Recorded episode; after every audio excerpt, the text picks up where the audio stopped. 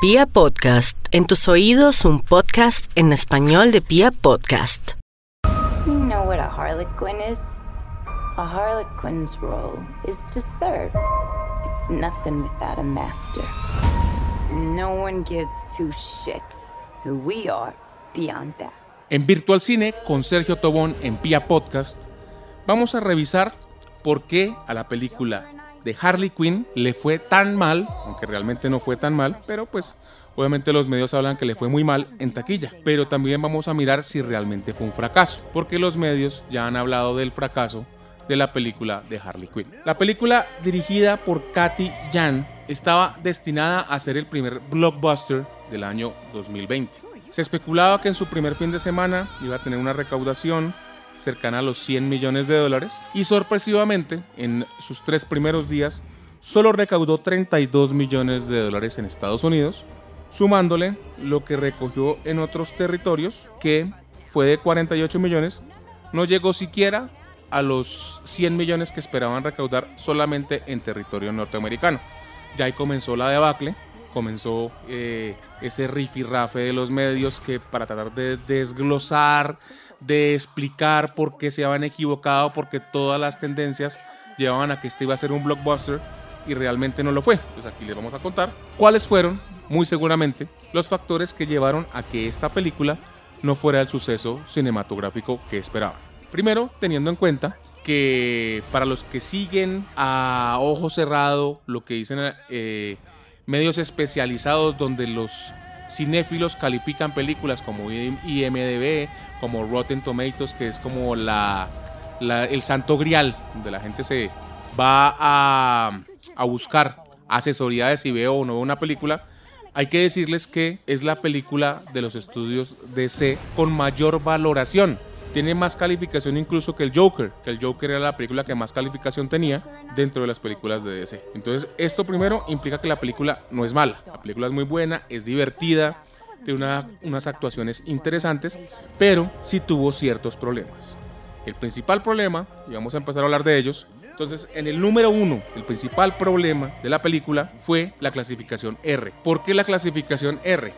Si ustedes tienen niños o han visto niños o se han puesto a mirar disfraces y todo esto, ustedes van a encontrar una gama de disfraces de Harley Quinn, de niñas de, pónganle 6 años hasta los 12 años, obviamente también hay disfraces para, para adultos, pero en la franja de niñas hay una gran fanaticada de ese personaje. Entonces, si una película que tiene una gran fanaticada de niñas pequeñas, estrena la película con calificación R, que R es mayores de 18 años, que implica que usted no puede llevar a un menor o ese menor no puede estar acompañado, ya sea de un padre o un tutor, pues obviamente es una película que está lanzada para un tipo de público, pero el gran nicho de mercado, infortunadamente, que tiene está entre las pequeñas y adolescentes, personas que no van a poder ver la película.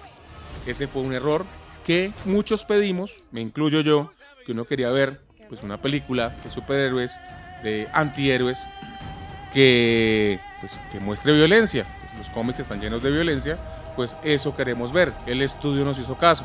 Pero pues se olvidaron que este personaje tiene un nicho muy grande dentro de las adolescentes. Segundo elemento dentro de este eh, top, que llamemos así, de problemas que conllevaron a que la película no fuera el éxito esperado, es el nombre.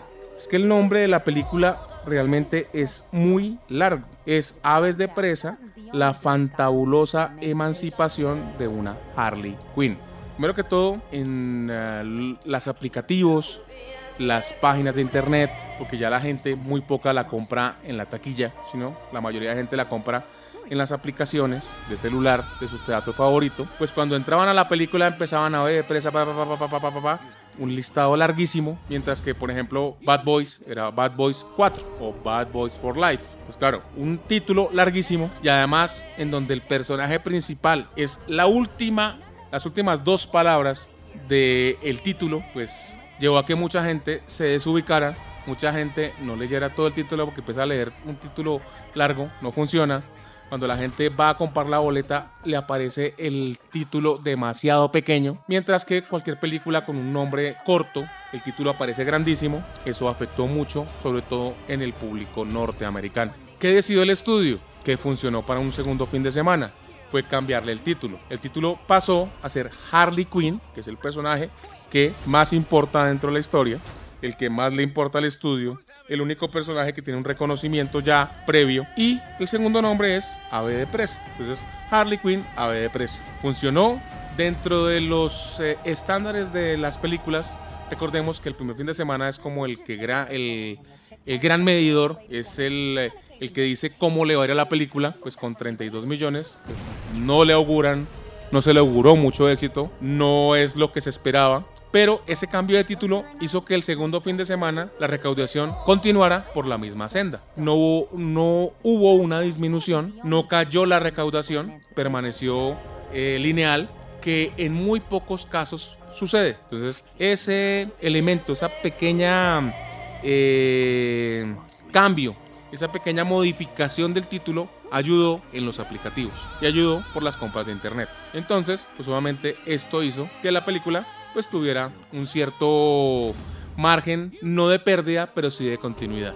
Obviamente esto no le ayudó a hacer lo taquillera que esperaban que fuera la película. Hay que tener en cuenta que a esta película, siendo de todo el universo DC, la están calificando como cualquier otra película de los estudios, pero tiene un presupuesto ínfimo, un presupuesto de 84 millones de dólares, incluida todo el plan de mercadeo. Eso hace que la película sea económica, teniendo en cuenta pues este tipo de cine, que obviamente pues sacamos de lado la de Joker, porque el Joker obviamente era una película de un corte independiente que gastó muchísimo menos. Pero entonces teniendo en cuenta estos 84 millones incluido publicidad, dentro de las películas del universo extendido es la que menor porcentaje de inversión, incluida gastos de publicidad y de relación de la película, es la de las que menos ha costado. Y pues ya si miramos lo que ha recaudado tanto en, Estados Unidos como en el resto del mundo, pues no va a llegar a ser lo que recaudó la poco querida Escuadrón Suicida, que tuvo una recaudación final de 746 millones de dólares, pero esta ya va cercana a los 170 millones de dólares, que ya por lo menos no es una pérdida. Ya la película no ha dado pérdida y aún le queda tiempo para seguir recaudando en la taquilla mundial. Por ejemplo, en el caso de Colombia le ha ido muy bien, la han visto cerca de 1.200.000 espectadores, una cifra nada despreciable. Le va muy bien, el voz a voz, tanto en Estados Unidos como en todo el mundo, ha sido muy bueno. Entonces, pues la película podría llegar a estar rodeando cerca de los 300 millones de dólares, que ya por lo menos se puede decir que la película no fue un fracaso, que no recaudó lo que esperaban, sí, pero pues teniendo en cuenta costo versus recaudación, la película no fue un fracaso y pues ustedes saben que esto es un negocio. Y si recauda plata, pues obviamente es bueno. Y el costo-beneficio, pues no fue el de Joker, pero es un muy buen costo-beneficio porque si recuperaron la inversión y tuvieron ganancia. Y además falta lo que van a ganar cuando saquen el Blu-ray, el DVD la, y la película en eh, dispositivos para descarga o para alquiler virtual. Y tal vez el tercer punto, que está muy en boga en este momento fue el coronavirus. Justamente el fin de semana que la película se estrenaba en los teatros de China, comenzó a, a crecer todo el fenómeno del coronavirus, teniendo en cuenta que arrancó en diciembre, pero se vino a conocer en enero y justamente durante su fin de semana de estreno cerraron, el gobierno chino cerró 70 mil salas de cine y suspendió el estreno de la película. Ellos ya tenían presupuestado, tenían teniendo en cuenta el comportamiento del público chino, ellos ya tenían dentro de su presupuesto cerca de 80 millones de dólares recaudados en el territorio chino. Y ese dinero pues obviamente no le ingresó y pues hay que tener en cuenta que en algunas localidades europeas también ya han sido cerrados también cines, establecimientos nocturnos, restaurantes por toda la epidemia del coronavirus y esto pues obviamente les ha mermado la esperanza de recaudo que podía haberle ayudado mucho a esta película. Pero, entonces, resumiendo, pues hubo un par de errores, un par de, malas decisiones que en algún momento se le exigieron al estudio. Ellos nos dieron gusto a los fanáticos, pero no tuvieron en cuenta pues a dónde estaba el nicho de la película eh, el coronavirus y obviamente un título extrañamente largo en donde el personaje más importante aparece exactamente al final. Si el estudio hubiera replanteado esos tres, esos dos elementos y que no hubiera habido en este momento una pandemia mundial, pues el resultado de la película muy seguramente hubiera sido otro y estaríamos hablando del suceso cinematográfico que se esperaba además de la película que hoy en día se llama Harley Quinn Ave de Presa. Les recordamos nuestras redes sociales. Estamos en Instagram como VirtualCine1 y estamos en Twitter como arroba VirtualCine. Los esperamos en nuestro próximo podcast donde les estaremos contando todo lo que tiene que ver con el séptimo arte. Oh, you're that psycho chick. I never call a woman a chick. I'll accept broad, lady, woman, and on occasion, bitch. Bitch? What are you talking Hold that about? for me, will you?